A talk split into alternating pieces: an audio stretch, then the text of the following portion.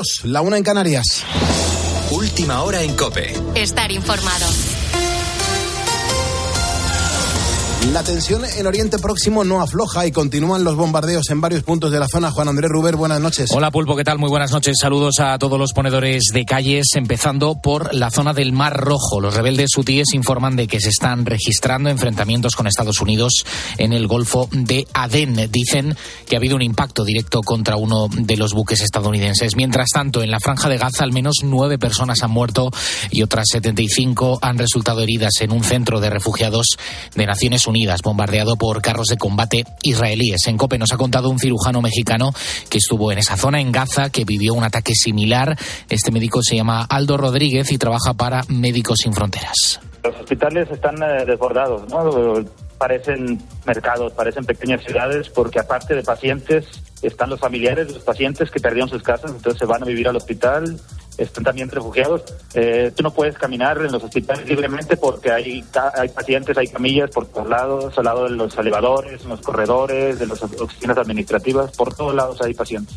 Argentina ha vivido su primera huelga general en la nueva era del presidente Javier Milei. Decenas de miles de personas están concentradas en las calles eh, por sus medidas para frenar la tremenda inflación que sufre el país, herencia del kirchnerismo. Los sindicatos prometen seguir la lucha contra las reformas y el paro ha llegado hasta el transporte aéreo, que registra de hecho cancelaciones con más de 20.000 pasajeros afectados. En la linterna de COPE ha estado el presidente de la Cámara Argentina de Comercio, Mario Green contaba que las medidas del presidente de Milei pueden ser eficaces para paliar la inmensa inflación que tiene ese país. Todo indica que quizás tengamos suerte esta vez los argentinos de empezar el camino correcto para que nuestra inflación alguna vez tengamos la inflación como en un país normal, porque la realidad en la Argentina, en los últimos 125 años, nuestros promedios de inflación nunca bajaron del 100% anual del. Aquí en España, el Pleno del Senado tiene previsto ratificar este jueves en un pleno extraordinario la reforma del artículo 49 de la Constitución. Lo hace para eliminar el término disminuidos y sustituirlo por personas con discapacidad. Con la fuerza de ABC. Cope, estar informado. Dos goles de los hermanos Williams en la prórroga, uno de Iñaki en el 105 y otro de Nico en el 120 han dado la victoria al Athletic Club de Bilbao frente al Barcelona. Cuatro goles a dos que han metido al equipo bilbaíno en las semifinales de la Copa del Rey. El central blaugrana, Ronald Araujo, hablaba al término del encuentro de un golpe duro, pero que aún les quedaba mucha temporada por delante. Un golpe duro, obviamente, porque es una competición que quedamos eliminados, pero el equipo tiene que seguir luchando. Tenemos la Champions, tenemos la Liga, tenemos partido importante con el Napoli en Champions. La Liga tenemos partidos también, en, se viene partido en casa. Tenemos que seguir y ir por buenas sensaciones. Pero como te digo, eh, quedan dos títulos y vamos a luchar hasta final por esta camiseta. El Mallorca, por su parte, tumba a un Girona que estaba intratable, tres goles a dos para el conjunto balear que jugará 15 años después las semifinales de la Copa. Tanto la Real Sociedad como el Mallorca y el Athletic esperan eh, al último rival al que salga del encuentro de hoy entre el Atlético de Madrid y el Sevilla. Tienes más información en nuestra página web en cope.es. Seguimos poniendo las calles con Carlos Moreno, el pulpo. Cope, estar informado.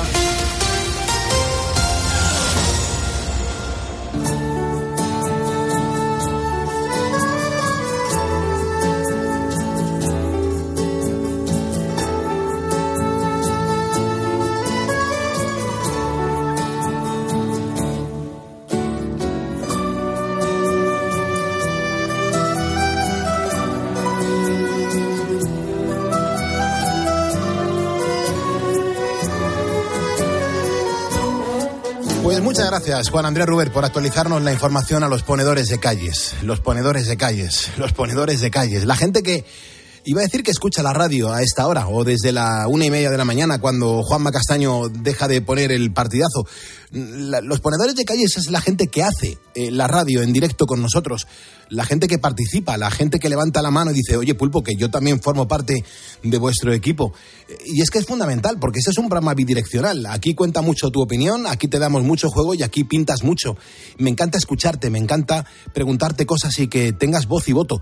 Me encanta decirte que tenemos muchas vías de participación y que en este programa de radio, pues oye, que comenzó allá por el 1 de septiembre de 2015, que esta temporada la cadena COPE nos ha ampliado el horario, eh, pasando a ser un programa de cuatro horas y media y dejando de ser un programa de dos horas, donde nos damos cuenta que, oye, dejando a un lado la política en la madrugada, no nos han ido mal las cosas, porque lo principal eres tú y lo principal son las historias positivas y las historias humanas que de verdad mm, ponen el, motor en marcha, ya no solamente de, de, España, sino de todo el mundo. En cualquier parte del mundo suceden cosas maravillosas y como a veces estamos demasiado enfrascados en, pues en la mentira, en la política, en los engaños y en las cosas que nos producen más dolor que satisfacción, pues realmente cuando nosotros aquí contamos historias que nos demuestran que la vida mola, pues dices, coño, es que la, vida merece la pena y esto anima a mucha gente que lo está pasando mal.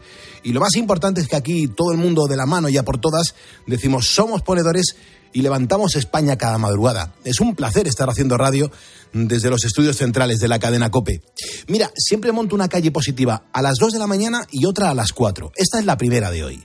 Y por eso quiero comenzar pues poniendo esta calle positiva y lo hago presentándote a Irene. Irene es pequeña, nació hace casi cuatro años en el Hospital Gregorio Marañón de Madrid. Lo hizo el 16 de marzo de 2020. Y fíjate, el primer lunes del estado de alarma por la pandemia, es verdad que, claro, el, parto en ese momento pues, no, presentó ninguna complicación, pero según fueron pasando los meses, los padres sí que empezaron a darse cuenta de que algo no iba bien. La niña comía poco y tenía dificultades para respirar y decidieron llevarla al pediatra. Bueno, pues fíjate, lo que parecía una infección en realidad era un diagnóstico que apuntaba en otro sentido. Y es que el corazón de Irene era más grande de lo normal. Y el cardiólogo pues confirmó una miocardiopatía dilatada, una enfermedad letal. Claro, los médicos, en el mejor de los casos, mm, decían que Irene no llegaría a cumplir los 18 años y que su única esperanza era someterla ni más ni menos que a un trasplante de corazón. Claro, como te puedes imaginar, ninguna familia está preparada para una noticia como esta. Pero la suerte parece que ha jugado a favor de esta pequeña. Y a los siete meses pudieron hacer ese trasplante y aplicar un tratamiento experimental. Bueno, pues hay que decir que ahora, casi cuatro años después, los resultados parece que son mucho más prometedores. Así que el siguiente paso es ir reduciendo poco a poco la medicación que Irene pues tiene que tomar para controlar su enfermedad. Vamos a escuchar a Manuela, Manuela Camino. Manuela es la responsable de la unidad de trasplante cardíaco infantil en el Hospital Gregorio Marañón. Las medicinas para el rechazo se irán manteniendo, pero evidentemente con la idea de minimizar su cantidad para reducir los efectos secundarios que estos fármacos producen y que a día de hoy pues eh, han de tomar de forma indefinida. O, si todo va muy bien, pues retiradas en un futuro. Claro, es que la terapia está dando buenos resultados que ya se ha aplicado a otros seis bebés y de momento pues no se han registrado efectos secundarios. De momento mm, no se han registrado efectos secundarios. Rafael Correa es otro de los doctores impulsores de la técnica. Nos planteamos que aprovechar este tejido que descartan los cirujanos podría ser una oportunidad para el que esta terapia estuviera accesible a los niños. Terminamos por demostrar que no solo es factible hacerlo en bebés, sino que las células que conseguíamos, quizás porque provienen precisamente de la fábrica donde se fabrican, son muchísimo mejor y de mejor calidad que las que se podrían obtener de un adulto a partir de su sangre. Bueno, pues Juan, el padre de Irene, eh, es verdad que, que, está muy feliz y dispuesto a seguir ayudando a los creadores de esta terapia experimental, gracias a la cual el corazón de Irene late con normalidad una alegría ahora poder ayudar al hospital, poder ayudar a los investigadores y aunque no sé si mi hija será de las que tengan mejores resultados, pero que puedes ayudar a los niños del futuro y a medio plazo, creo que es algo positivo. Para ella no le resulta nada agresiva esta terapia eh, y puede hacer estar una vida normal, las revisiones normales como cualquier niño trasplantado. El caso de Irene te aseguro que es casi un milagro, porque cuatro años después los resultados son muy positivos y la pequeña lleva una vida completamente normal. Y todo esto es gracias a los doctores Manuela Camino y Rafael Correa, del Hospital Gregorio Marañón. Y claro, mm, y a su apuesta por una terapia pionera absolutamente mágica en todo el mundo. Carlos Moreno, El Pulpo. Poniendo las calles. Cope, estar informado. Informado y entretenido y alejado de la política. Así es la radio que hacemos en la cadena Cope de madrugada, entre la una y media y las seis de la mañana. Beatriz Calderón, muy buenas noches. Muy buenas noches, Pulpo, ¿qué tal? Y hasta las tres de la mañana, nuestros ponedores, ¿qué les vamos a ofrecer en este jueves 25 de enero? Por lo pronto nos vamos a ir de viaje, así que yo espero que los ponedores estén preparados con su maletica ya, ¿eh? dispuesta para hacer algunos kilómetros.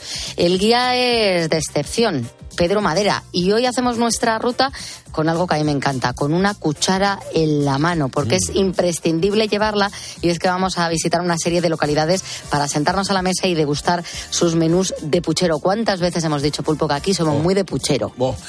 Yo creo que eh, aquí somos muy de comer, sobre todo, pero el puchero, por favor, eh, vea, es que nos da la vida un buen puchero, algo calentito, la cuchara nos da la vida. Sí, sí, a mí lo de la cocina de autor y todo esto me encanta también, yo lo pruebo todo, pero a mí me das a elegir entre platos así delicatessen mm. y un cocido, mm, me quedo con no el cocido. No tengo duda. Desde luego. Total, bueno, pero es que además hay más cosas. En el Pasan Cositas hablaremos de algunas noticias que son tan surrealistas que parecen inventadas, pero son totalmente reales. A ver si nos da tiempo y te puedo contar una historia que está relacionada además con la que es la película española del momento, La Sociedad de la Nieve, que, bueno, que acaba de ser nominada a los premios Oscar. Qué bien que, que, el cine español, por lo menos, y este cine español, empiece a funcionar a nivel mundial y que se empiece a reconocer las cosas bien hechas, y con mucho gusto, por cierto. Bueno, pues vamos a seguir avanzando. Eh, Manu Pérez, ¿cómo estás? Muy bien, Pulpo, ¿tú cómo estás? Me encuentro perfectamente, estoy muy animado, he dormido mucho. Luego contaré las cosas que hago para dormir bien y te aseguro que estoy súper feliz. Pues me tienes que dar algún consejo, ¿eh? Ahora día, ahora noche. Ah, bueno, mira. Pues, Fíjate, pues ¿a, qué, ¿a, qué, sencillo? Pues ¿sabes, sencillo, ¿sabes ¿eh? qué pasa? Que es que ha pasado de dormir ocho horas a dormir siete. Y entonces está muy cansado. Esa hora se nota, ¿eh? Ah, que ya has dormido siete horas entonces nada más. No, yo he dormido seis. Hoy he dormido menos, ah, sí. bueno. Sí, sí, sí. ¿Y lo notas? Me he esforzado un poquito más en, en dormir ahí menos, pero bueno. Esa, No, hora, o sea, esa hora de menos la- lo, lo notas ya, ¿no, Manu? eso, eso se nota siempre y más con mi edad, que claro. Tú solo te disparas, ¿eh? Sí, sí, no, así que... Bueno, hay si nos vuelve que- a decir lo de que es del año 98, le pego. Es verdad, es verdad. Bueno, hay que decir que Manu es el becario que tenemos en esta temporada en Poniendo las Calles, en este trimestre. Es de Alicante y un día se atrevió a decir aquí públicamente en el, en el programa de los trabajadores, de la gente que está más jodida laboralmente hablando, y dice que ha dormido siete horas y que está muy cansado. que no puede con la vida. Fue, Y que no puede con la dura, vida. Fue una semana dura, y, pero bueno, ya estoy bien, ¿eh? Ya Bien, estoy... bien, bien. Eso es. Bueno, ¿y tú crees que tienes energía como para contarnos cómo, cómo, cómo viene el tiempo en las próximas horas? Yo creo que sí, ¿vale? venga, dispara. Eh, y bueno, te tengo que hablar del cambio drástico del tiempo que ha venido impulsado por un fuerte anticiclón y ha provocado temperaturas más propias de abril que de enero, batiendo récords históricos. Se espera que este jueves sea el día más cálido de esta semana, con temperaturas inusualmente altas en varias regiones de España. Por ejemplo, en el norte, en ciudades como Oviedo y Santander, se podrían alcanzar máximas de entre 15 y 18 grados. En el interior oriental, Zaragoza y Teruel, esperan temperaturas de entre 16 a 22 grados. En el sur, en áreas como Granada Málaga, los termómetros podrían marcar hasta 26 grados y de media van a estar en unos 22. Y en Badajoz y Cáceres se preparan para máximas de 20 grados, mientras que en Madrid podrían registrar podríamos registrar aquí hasta 17 grados. Y en la costa mediterránea, como en Valencia y Barcelona, ojo, se esperan temperaturas de entre 20 a 25. Si se cumplen estos pronósticos, pulpo, se superarían algunos récords de temperatura para enero en varias capitales de provincia para este jueves. Impresionante las temperaturas y eso que seguimos necesitando agua, sobre todo en algunas Sí. cuencas que es que vamos, están los pantanos hechos polvo, ¿eh? Y están muy secos, así que ojalá que, que- que retomemos un poco las lluvias y el campo también lo, lo necesita, lo necesita. Muchos agricultores nos cuentan que, que- qué desastre el tema del riego y cómo están los campos en este momento. Y por cierto, este jueves comenzamos una nueva sección en la que los ponedores seguís siendo los protagonistas. Manu, explícanos en qué consiste porque tú eres el- el- el protagonista que va a coordinar toda la acción. Eso es, hoy comienza una nueva sección, un nuevo concurso. Hoy hacemos historia, Pulpo, en este programa porque estrenamos el Mundial de los Ponedores. Va a ser un concurso de cinco preguntas tipo test, es decir, le daré al ponedor que compita cuatro opciones, A, B, C o D, y la temática del Mundial de Poniendo las Calles tendrá que ver con el Día Mundial o con un día muy importante que se haya celebrado a lo largo de la semana. ¿Desvelamos ya de qué va a ir hoy, Pulpo? Sí, sí, sí, sí, da pista. Pues, eh, es la promoción de eso comenzamos ahora. Pues va sobre periodismo. He barrido un poquito para casa ya que ha sido el Día del Periodista esta semana. Las cinco preguntas tendrán esa temática. El Día del Periodista fue el 24 de enero. Ayer. Eso es, nuestras, bueno, las preguntas que nuestros ponedores seguro que pueden saber, unas con más facilidad, otras un poco más difíciles, pero seguro que podrán sacarlo. Habrá dos comodines, de la pregunta 1 a la 4. Después lo explicaré con más detención, pero tendrán ayuda hasta que lleguen a la última pregunta y después hay que hablar de los premios. Solo por participar te vas a llevar el diploma de poniendo las calles, el diploma oficial. Si llegas a la pregunta 3, te llevas la pegatina y si vas a por todas y aciertas la quinta, Pulpo, ¿digo el último premio o no lo digo? Deberías decirlo, pero yo voy a sumar un regalo que voy a poner yo de mi bolsillo. Vale, perfecto, perfecto. Pues Porque tú pones el tuyo. Exactamente. Es un regalo muy propio que va a ser mi libro, mi novela, que se llama Ready para morir. Así que esto me genera muchísima ilusión saber que algún ponedor se puede llevar mi libro y que lo puede disfrutar. Perfecto, pues yo voy a regalar música, yo voy a regalar ah, un, par de CDs míos personales de mi colección. pero pero si, gana o, si, eso es. Si gana. Si gana, muy bien, muy bien. Si gana, vale, vale, vale, pues me lo apunto. vale, así que tú ahora recuerda en el guion tienes que introducir y también te vamos a regalar dos CDs, ¿vale? Venga, vale, perfecto.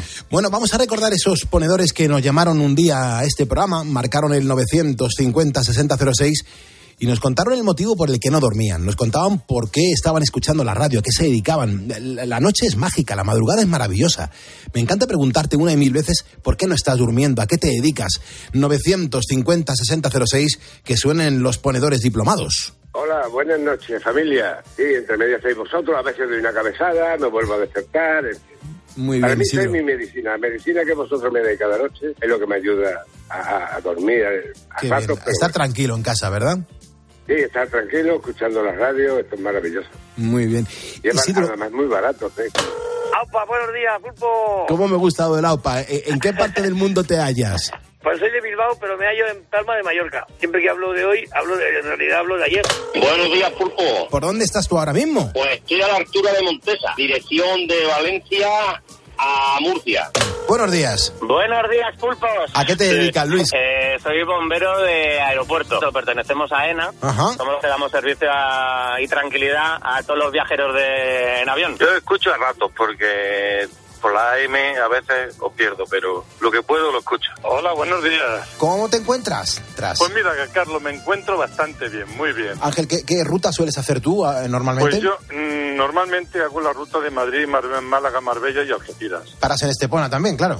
Claro, claro, en Estepona cuando subo para Madrid. Y gracias por tu programa porque quieras o no, nos ayuda muchísimo. Tu programa es lo mejor que tenemos por la mañana. Poniendo las calles. Por la mañana, por la noche, ponedores que solamente nos escuchaban en la temporada pasada, que efectivamente teníamos el horario de 4 a 6. En cualquier caso, si tú estás al otro lado de la radio, tienes todo el derecho a participar y a entrar en directo marcando el teléfono gratuito, el 950-6006.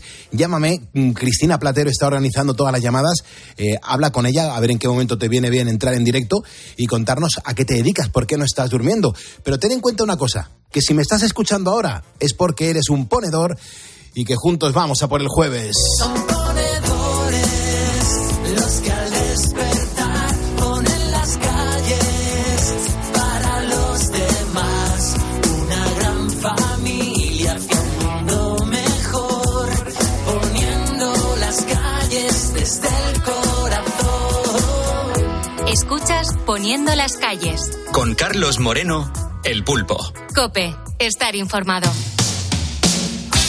Informado, entretenido y sobre todo acogido. Hay gente que está sola, hay gente que está trabajando y hay gente que está organizando las cosas para el día de mañana. En cualquier caso, a ti por escuchar la radio te doy las gracias y enseguida voy a nombrar a los ponedores que nos acaban de seguir en Facebook. Esa música arriba.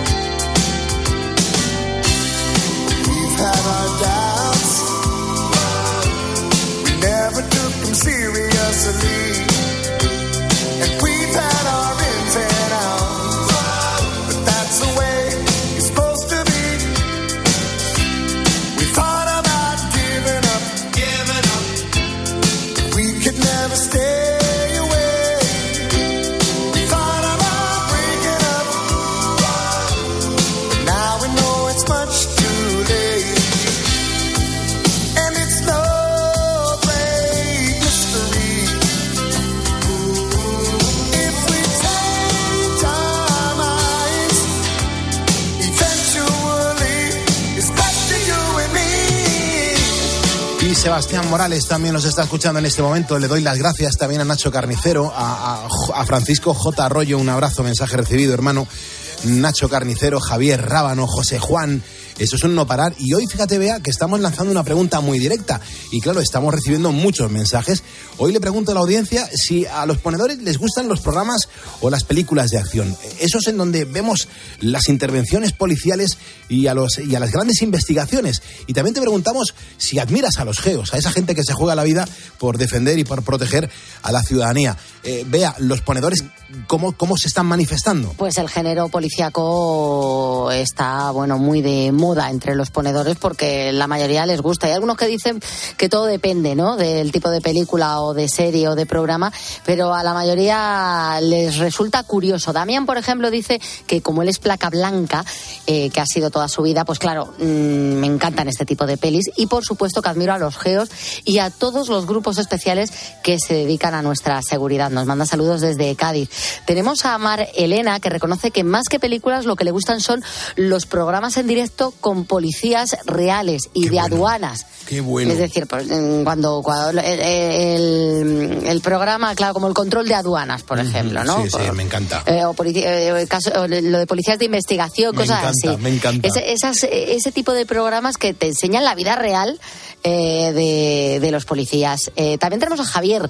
dice, pues no me gustan especialmente porque me suelo dormir a la mínima de cambio, pero te tengo que reconocer que sí que admiro muchísimo a los geos. Saber que están, saber que están tan bien preparados, da mucha seguridad. Y luego Maku, que cuenta, las pelis de acción no es que sean muy fuerte, pero si me transmiten desde el principio una buena trama, eh, a la por ejemplo, pues tienen que investigar un caso y el desenlace de la película sea otra persona que ni te imaginabas, dice, bueno, pues eh, sí que me gustan. Y sobre las intervenciones de los geos, me encanta ese cuerpo. En la televisión he visto algunas veces intervenciones de ellos o de otros cuerpos de élite y la verdad es que le echan un par de narices. Desde luego que sí. Como vamos a hacer cruzadito, prepárate, vea. Eh, ahora mismo somos en Facebook 106.669 ponedores.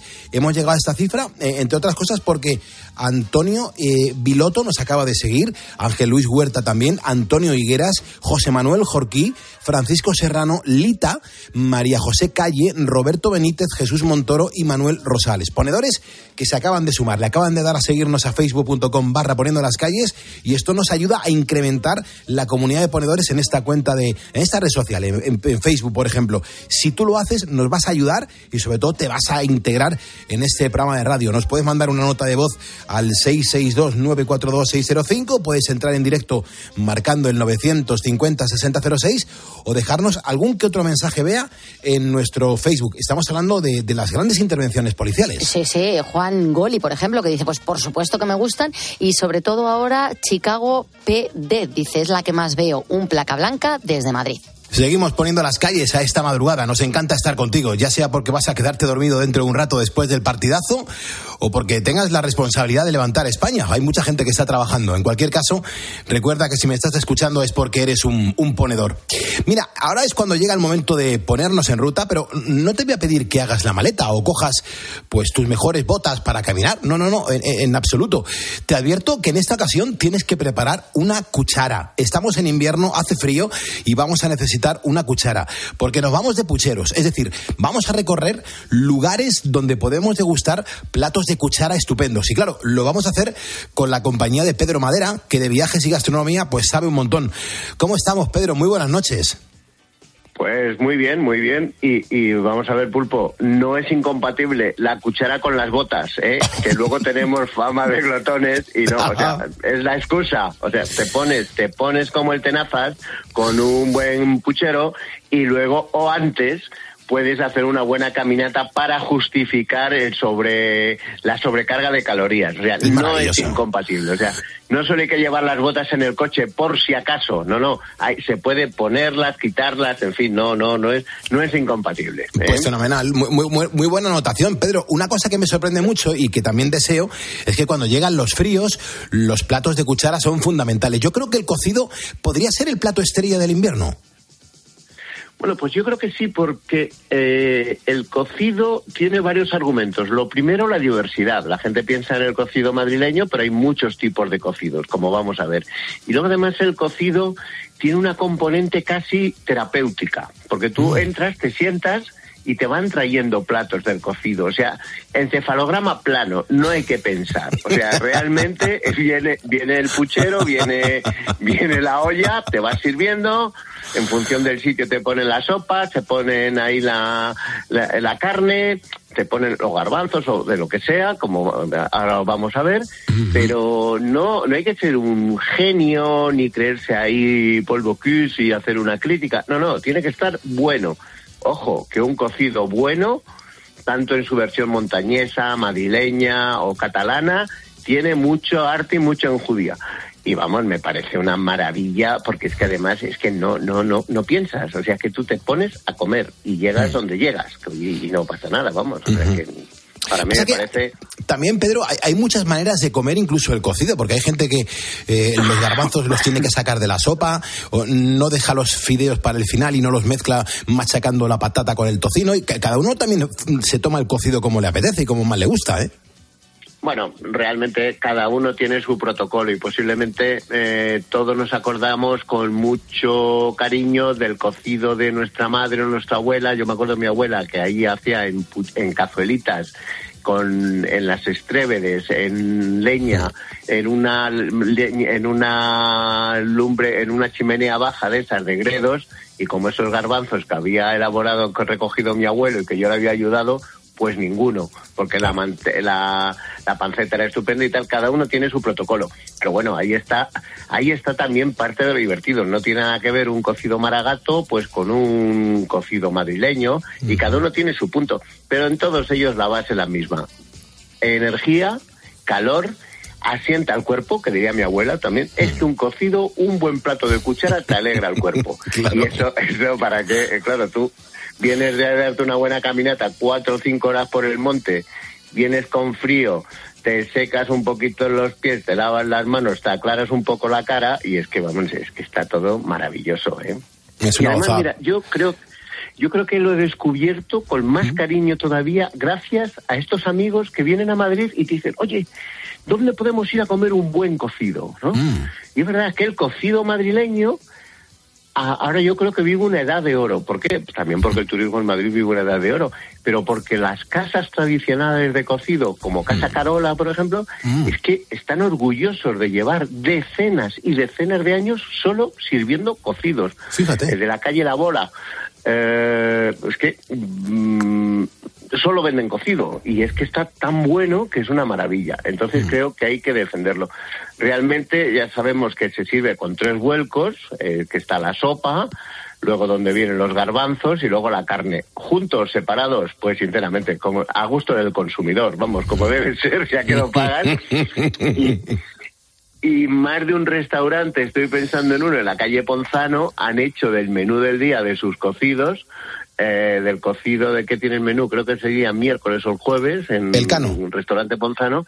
No, el Pon- Ponzano, Ponzano, El Ponzano. 12, Paco, mi amigo Paco. Bien. Es que es el día que hay cocido, está lleno, o sea, ya tienes, puede ser eh, el hijo de un primer ministro que ahí tienes que reservar porque el día del cocido de Paco no hay, no hay rival, vamos. Es sagrado rival. ese día, ¿no? Es sagrado. es sagrado. Y además, ¿sabes una cosa que me gusta? Que eso me demuestra que Madrid, más que una gran capital, es un gran pueblo hospitalario, es que el cocido madrileño se ha exportado a todos los, muchos pueblos de alrededor. Y, Por ejemplo, a mí uno que me encanta y también mantiene el protocolo de los tres vuelcos en un pueblecito que se llama eh, Llanos en, en, en- en Toledo, donde ahí en la higuera de José hacen un cocido espectacular. Entonces yo creo que esa mezcla de legumbre, de carne, además de carnes muy austeras, muy castellanas, la morcilla, el chorizo, la panceta, el hueso ese, el hueso de espinazo para dar sabor, es que eso no tiene. Y luego la mezcla de las verduras, esa zanahoria bien picadita, la judía verde que La tiene judía gusto. verde, En fin, es una maravilla, ¿no? Entonces, el Madrid, por ejemplo, pues se ha convertido en una excusa para, ah, para venir a Madrid y tomarte un buen cocido, ¿no? Porque es, bueno, pues una excusa más. Pero yo cuando hoy os proponía este tema me refería más a cómo el cocido se convierte en el fin de semana perfecto, ¿no? ¿Por qué?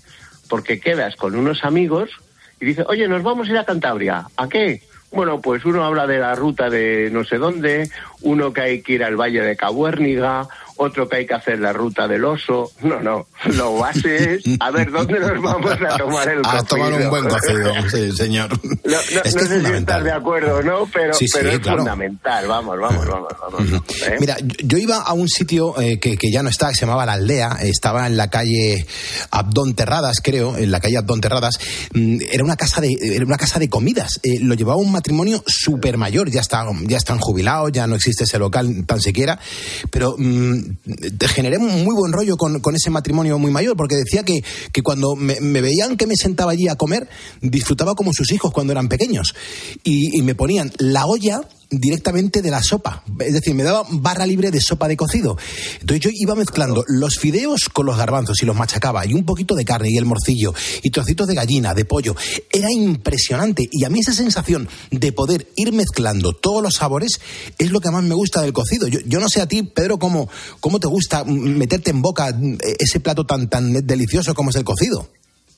Pues mira, yo soy lo contrario. A mí de siempre me han gustado las cosas separadas, pero por no no sé de dónde me viene esa manía que cuando veo eso que esos buffets que mezclan los espaguetis con eso me pone de los nervios. Y a mí si estoy tomando sopa, tomo sopa. Esta es la sopa. Si la sopa tiene garbanzo, pero yo creo que el mayor placer de un cocido es cuando viene ese, ese plato casi rebosando de garbanzo seco, oh. que tiene todo el sabor, todo el impacto sí. de la morcilla, de la panceta, del chorizo.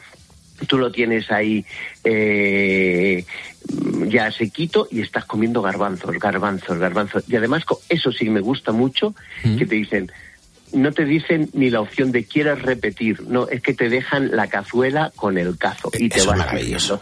Eso es maravilloso. Y eso, sinceramente, solo lo he visto en España. O sea, esa sensación de menú del día y que la mujer, la dueña del sitio, te pone allí la cazuela y, te, y si solo ves que tomas un plato, dice, puedes comer más, ¿eh? que todos los te has comido un plato. Y dices, bueno, plato único, lo que sabes que todo plato único.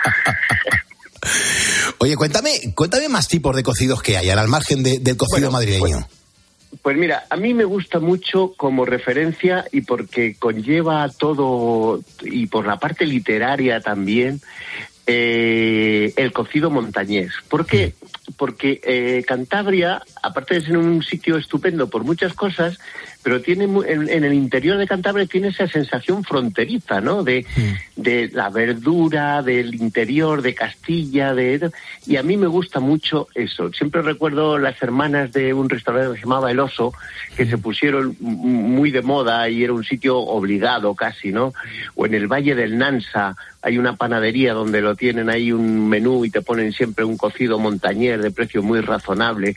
Esa sensación de puchero siempre ha tenido una componente literaria además. Uh -huh. Alejandro Dumas, el, el, el, escritor del El Conde de Montecristo, uh -huh. que era un reconocido glotón, glotón y famoso por su diccionario de gastronomía, lo consideraba ya uno de los productos estrella de la cocina española, a la cual criticaba mucho. y eso ya para mí me parece estupendo. ¿Por qué? Y luego además demuestra que el cocido, el nombre cocido al final es guiso, ¿no?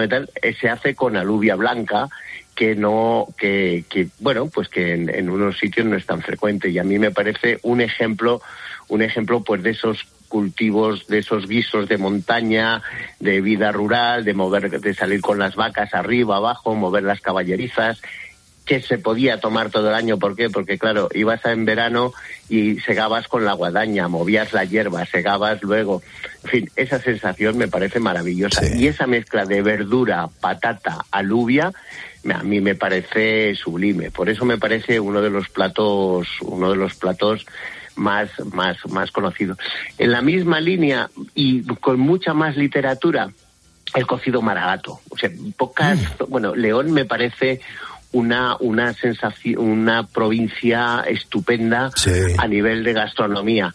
Pero la maragatería y toda la zona de Astorga eh, eh, eh, creo que ha hecho de su cocido la esencia de, de, un, un referente de este producto. Ese, por ejemplo, por lo general se hace al revés. Primero se ponen las carnes y luego se ponen la sopa y los fideos. Sería lo contrario del cocido madrileño. Pero, y a mí me parece un, un gran plato, ¿no? Además ahí se aportan muchas cosas porque se aporta toda la huerta, ¿no? El repollo, la cebolla, las patatas.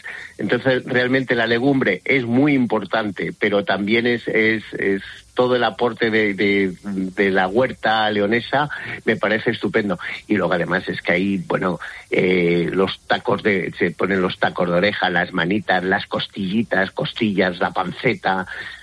A mí me parece delicioso. Y luego además, ¿qué sucede? Pues que eh, un pueblo como Astorga o los pueblos de alrededor, que es parte del Camino de Santiago, pues conlleva todo eso que decíamos. Bueno, vas, te comes el cocido. Y luego que acabas a las cuatro y cinco como una boa, pues no, te puedes dar un buen paseo, puedes, puedes disfrutar de los alrededores y tienes joyas maravillosas con todos los pueblos de, de alrededor que es una maravilla, ¿no? Entonces yo, mm. yo creo que esos tres, el montañés, el maragato y el madrileño, mm. son como los tres pilares de la esencia del cocido. Pero luego hay cosas muy interesantes, muy mm. poco conocidas. Por ejemplo, para mí uno, que eh, se le llama el cocido gitano o la olla gitana, que se hace en la, en la zona de Murcia y Almería. No, no lo conozco. Eh, ¿No lo conoces? Pues es un plato muy del interior. Pues mira, ya tenemos cosas para montar una tienda. qué, bien te vienen todas estas cosas que no conozca para elaborar rápidamente otra ruta de, para, para, irnos a comer, ¿eh? ¿eh? Eso es, ¿qué tal? Oye, no, pues qué tal. Bueno, pues mira, la olla gitana, yo, yo mm. la descubrí hace poco en Los Vélez, eh, bueno, hace poco, hace unos años, en Los Vélez, que es para mí una zona maravillosa, una zona que tiene unos embutidos fantástico. Y, uno dice, no, vamos a ir a una venta que hacen una olla con ese acento almeriense murciano que me parece maravilloso, vamos, y además con una energía que, que solo la de esa zona. Y claro, y esa mezcla de judía blanca, de los garbanzos y legumbre y poner la judía verde, y todo eso me parece, y luego además me, me, gusta mucho porque ahí entra mucho la, la, parte aromática de las hierbas, ¿no? Ahí se pone hierbabuena, se pone tomillo.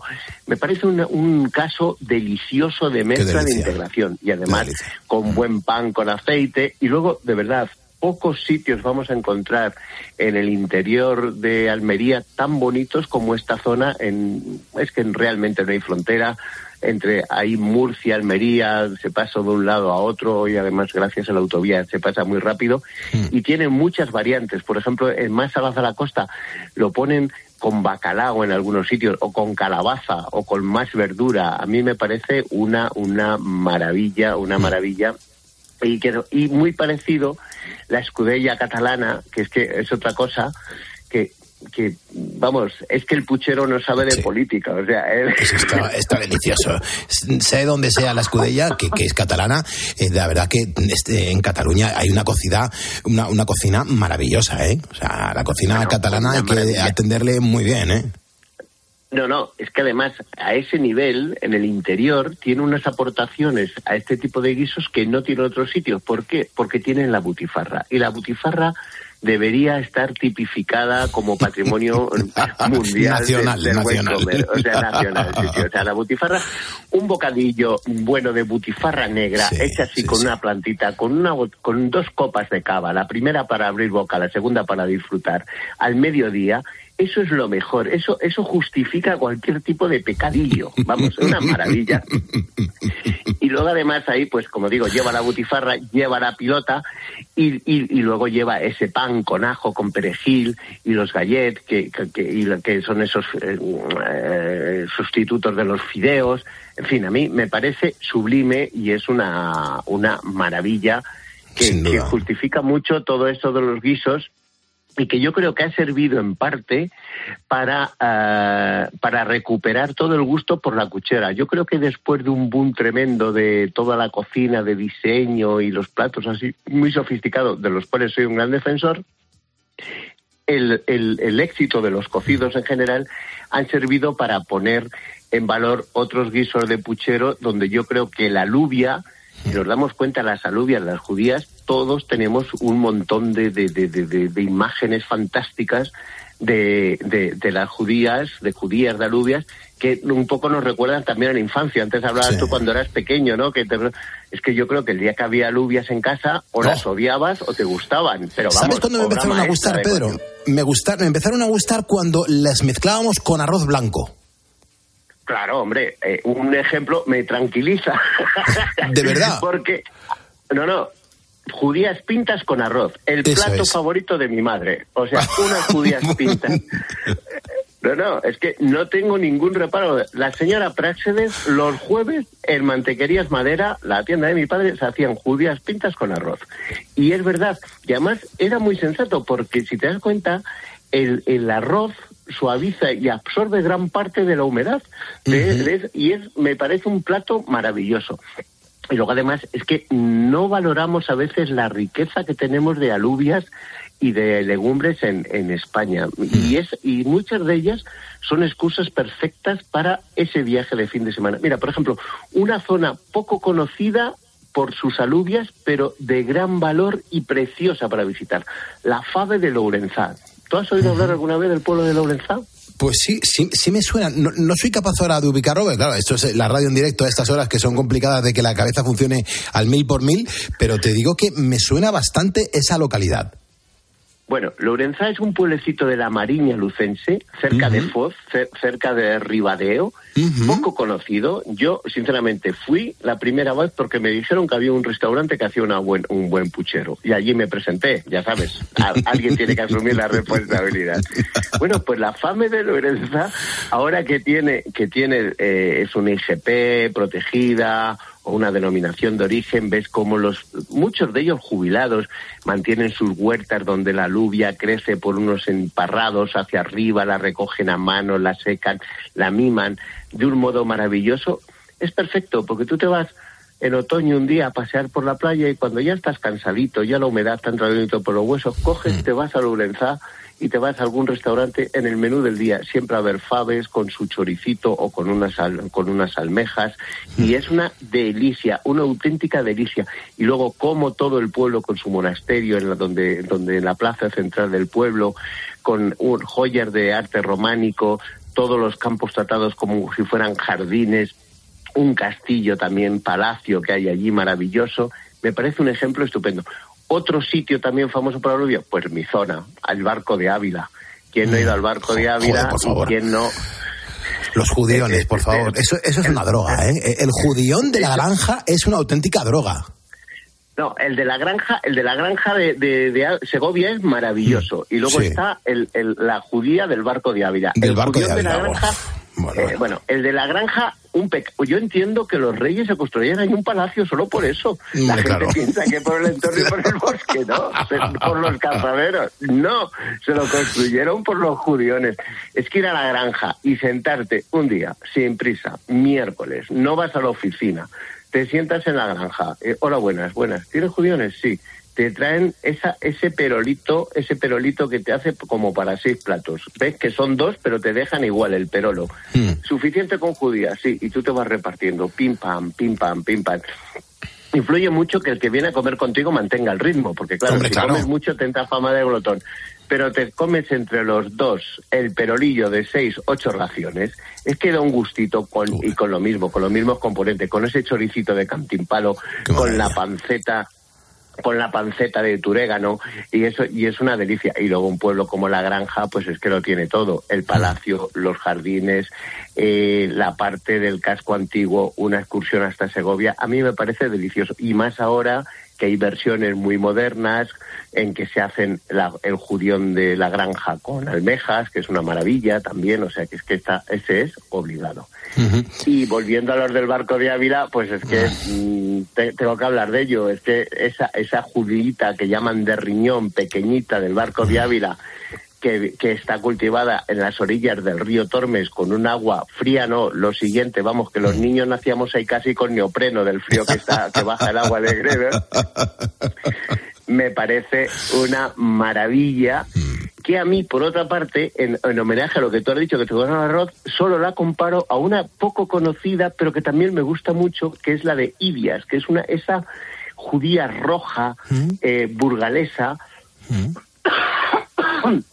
ya estás mejor, ¿eh? Hemos parado, ya, ya ¿eh? estás mejor, ¿eh, Pedro? Ya estás mejor. Sí, sí, estoy que me salgo este mes. Vamos, llevo un mes de llevo un mes de invierno que como no como no llegue a la primavera no llego, como no me ponen estos dos meses. Nada, métete algún cocido entre pecho y espalda, ya verás cómo mejoras.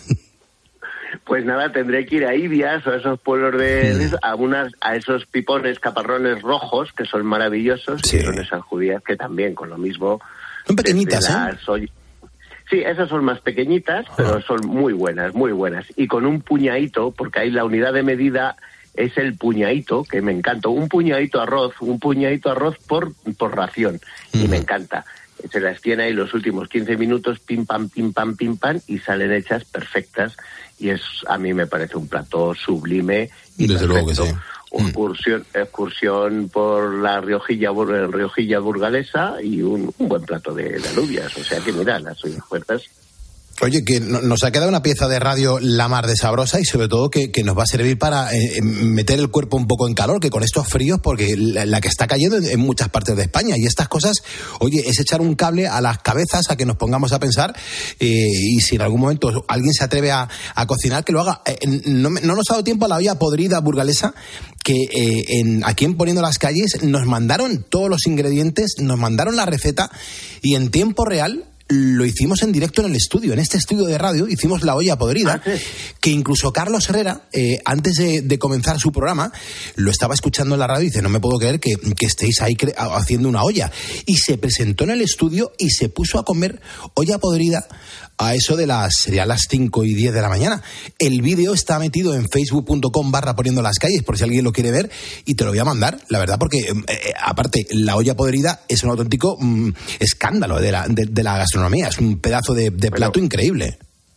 Covarrubias, que es la, la sede institucional de la olla podrida, más tiene mucho mérito.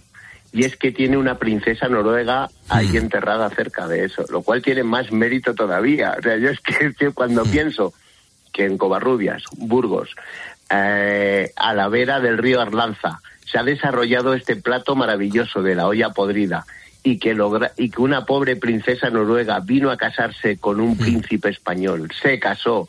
La pobre mujer, pues entre unas cosas y otras tuvo luego un mal final y acabó en Covarrubias. Maravilloso, ¿eh? Es que, vamos, aprendemos un poco de historia, nos tomamos una olla podrida y aprendemos un poco de geografía, que nunca está de más, ¿eh? Y además es que ahí entra todo. Y me gusta ver eso que a las...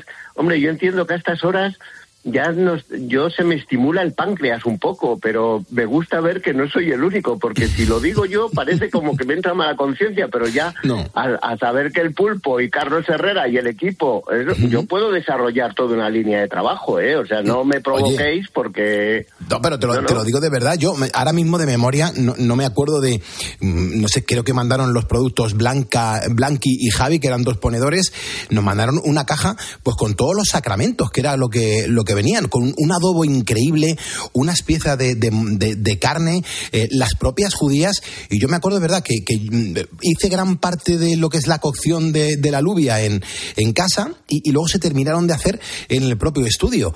Y oye, lo que pensábamos que nos íbamos a comer, una cucharadita cada uno, tanto Bea como Fran Baliño, que estaba en aquella época en, el estudio, pensábamos que nos íbamos, íbamos a tomar, pues eso, una cucharadita. Al final cayó un pedazo de plato entre todos, cada uno, eh, cada uno, y hasta el técnico de sonido, y la gente empezó a aparecer en el estudio. No sabíamos que teníamos tanta gente currando de madrugada en la COPE. Bueno, es que una de, las- una de las ventajas que tienen las legumbres, y, y esto justifica también la idea de viajar por ello, es que no muchas veces no nos ponemos a prepararlas porque pensamos que es complicado, pero una vez que está hecho, siempre se acaban, porque luego tienen un, tienen un buen día siguiente. Es decir, tú haces un plato y a lo mejor al día siguiente, pues bueno, un- no, no está bien el solomillo, la salsa, tal. Pero es que unas lentejas, unas alubias, las haces para un domingo, te las tomas el lunes o el martes y estás mejor todavía, porque la legumbre absorbe todos los sabores que lleva el condimento alrededor. Y luego es que te pones, te pones, te pones, y dices, hombre, es que te vas a comer tres platos de judías. Pues es que realmente luego tienen muy buena digestión que también es importante. Con lo cual, mira, y luego que hay mucha gente que estamos trabajando a estas horas y el frío estimula mucho el apetito, no lo olvides eso nunca. acabo de localizar la foto en el, teléfono de, cuando les enviamos el diploma y aparecen ellos. Pedro, yo no miento jamás, no miento jamás. Y, te voy a mandar mm, la foto de los productos que nos enviaron y nosotros les enviamos el diploma oficial de ponedor de calles. Es la panadería Hermanos Ibeas. Eh, mandan la foto. Eh, creo que Marcial, uno de ellos, no se ve muy bien el, nombre del, diploma, y el otro era Javier de las Eras. Estos ponedores nos mandaron los productos y de verdad, o sea, una olla podrida fue un auténtico escándalo. La liamos en la radio y era cuando, joder, era la primera temporada poniendo las calles y empezamos a hacer muchísimo ruido con cosas tan originales como esa. Bueno, es que esa panadería de la que tú has dicho, que la conozco, porque está en Ibeas de Juarros, en Burgos, y está en la 120, que es la carretera que une Burgos con Logroño, y yo la uso a menudo por motivos que no son el caso ahora de contarlo. Y es cierto que en Ibeas ahí paro a menudo y a comer. Y en el sitio ese hacen un pan espectacular, espectacular. Excelente pan y tal. O sea que mira, es que los ponedores al final... sí, ya te, hay una lo dije, Pedro. Secta, que queda fatal esto, esto de decirlo en la COPE, pero tenemos algo de, secta. y realmente esa carretera, por desgracia, están cerrando muchos locales, muchos barecitos de pueblo que antes había pues menú de 8 o 9 euros, pero a mí no me da pena que, que, suban los precios, no. Lo que me da pena, y un día deberíamos reflexionar sobre eso, cómo esos locales están cerrando. Están cerrando porque es que no dan suficiente para vivir y muchos de ellos se han jubilado y con la pandemia fue un desastre y todo esto se ha transformado en nuevas fórmulas de transmitir la gastronomía que esa posiblemente es una de ellas. O sea, Ideas, la panadería de Ideas es que es maravillosa. Mira, ahora que dices esto, el con motivo de la pandemia, el gran Nacho Manzano, cocinero amigo de, de, de, Casa Marcial en, en, Asturias y que su hermana, él tiene dos estrellas Michelin, la hermana uno y tal, para mí me envía un paquete que es lo mejor, que es una fabada ya semi elaborada, que solo mm. tienes que ir calentando los productos integrándolos. Un poco lo mismo que esto de las de las de la olla podrida de ideas. Me parece el mejor regalo que me pueden hacer. ¿Por qué? Porque está todo elaborado y es todo muy bueno, porque la materia prima es fantástica y además es que es muy difícil hacerlo mal, lo cual también es importante. Es verdad, es verdad. Eh, eh, a la hora de cocinar, con lo cual nos vamos quedando sin tiempo. Lo que vamos a hacer, Pedro, es que a mí me gustaría que la gente te conociese, que viese los, los viajes y las experiencias que tienes en tu, en tu Instagram. Me encantaría que cuando cerrásemos esta sección de radio, pues que recomendases a los oyentes a seguirte en tus redes sociales, porque todo lo que publicas me parece súper interesante y, y la gente se tiene que aprovechar de tus conocimientos, tío. Pues nada, eso los divulgamos rápidamente o a través de mis redes sociales y o los ponemos en la página de COPE, que me parece un muy buen escaparate para darnos a conocer. La semana pasada, que es donde he sido maltratado por esta gripe infernal, he pasado unos días en una zona maravillosa de Francia, que es lo mismo, es un igual, el Valle del Lot y Cahors. Fui eh, en Navidades, entre Nochebuena y Nochevieja, he tenido que volver qué culto al foie, a las oh. panaderías de pueblo, a los guisos, al vino de Cahors, a, a, esos pequeños productores que te venden unas tarrinas hechas a mano sin etiqueta un foie que le untas en pan caliente y es que se deshace la grasa, unos guisos estupendos, un magre de pato que para llorar. Bueno, eh, Pedro, ya, no, por favor, ya, ya, hasta aquí, de verdad, hasta aquí que voy a tener que tomar un Almax, por Dios, qué, qué, qué barbaridad, qué delicia, qué delicia. Pedro, la semana que viene cuento contigo, ¿te parece? Por supuesto, sabes que me tienes aquí todos los días y para hablar de, lo que sea. Hemos hablado de queso, nos vamos de viaje, de castillos, de lo que haga falta, sin problema, ya sabes. Claro que sí. Pedro, mejórate. Un abrazo enorme. Un abrazo, adiós. Seguimos en COPE, seguimos poniendo las calles. Yo la verdad es que me siento hasta lleno, ahora mismo estoy lleno. Escuchas Poniendo las calles. Con Carlos Moreno, el pulpo. COPE, estar informado. Solo Carlos Herrera pone su mirada en aquello que tienes que conocer. La incertidumbre se está convirtiendo en el principal lastre de la economía española. Así consta en todos los análisis económicos de las multinacionales del país, en los sondeos a los empresarios, la preocupación por la gobernabilidad, la falta de estabilidad. Para comenzar el día bien informado, despierta con Carlos Herrera. Desde las 6 de la mañana todo pasa en Herrera en Cope. En cinco minutos, las 3 de la mañana. La espuma del mar, un grano de sal o de arena. Una hebra de pelo, una mano sin dueño, un instante de miedo, una nota perdida.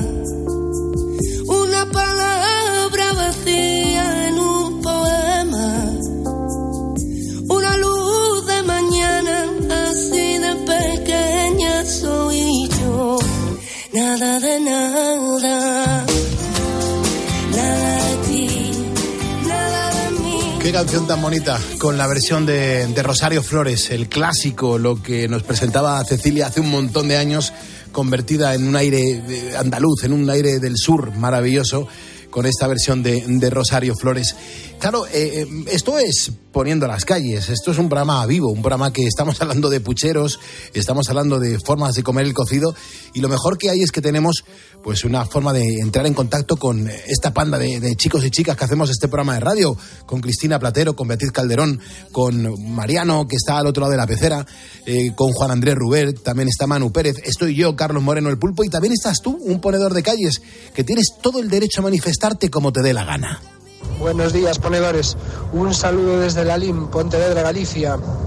Soy Alex, trabajando de noche. Y os recuerdo, qué fuerte me parece que Pedro Madera no se haya acordado del cocido gallego, de mi pueblo. Fiesta de interés turístico nacional. Ya llevamos 56 ediciones. Y además del cocido, se hace matanza tradicional. Un saludo, un abrazo. Muchas gracias, Alfonso. Pues claro, pues tienes toda la razón. El problema es que íbamos muy mal de tiempo y ya le tenía, le tenía que cortar.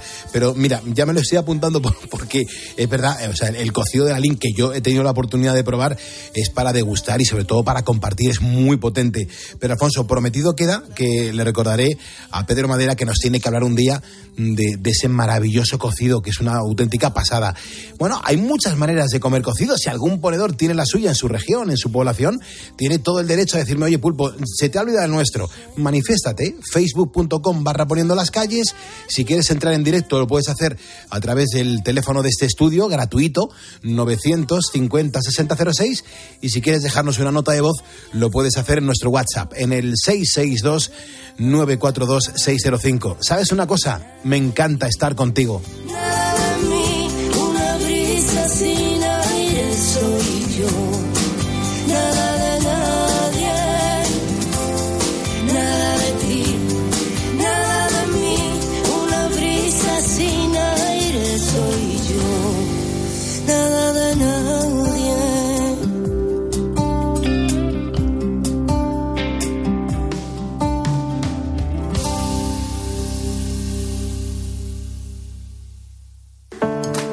Testigos de la Fe. La vivencia de los cristianos en Cope.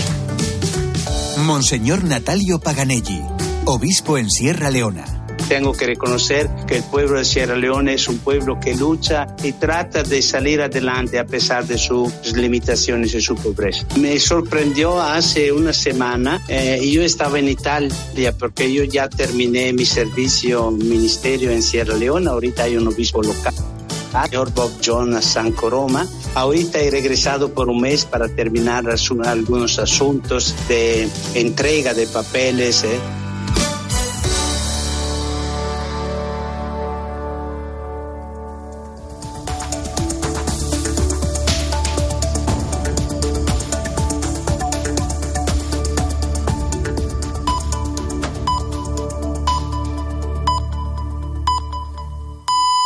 Las horas van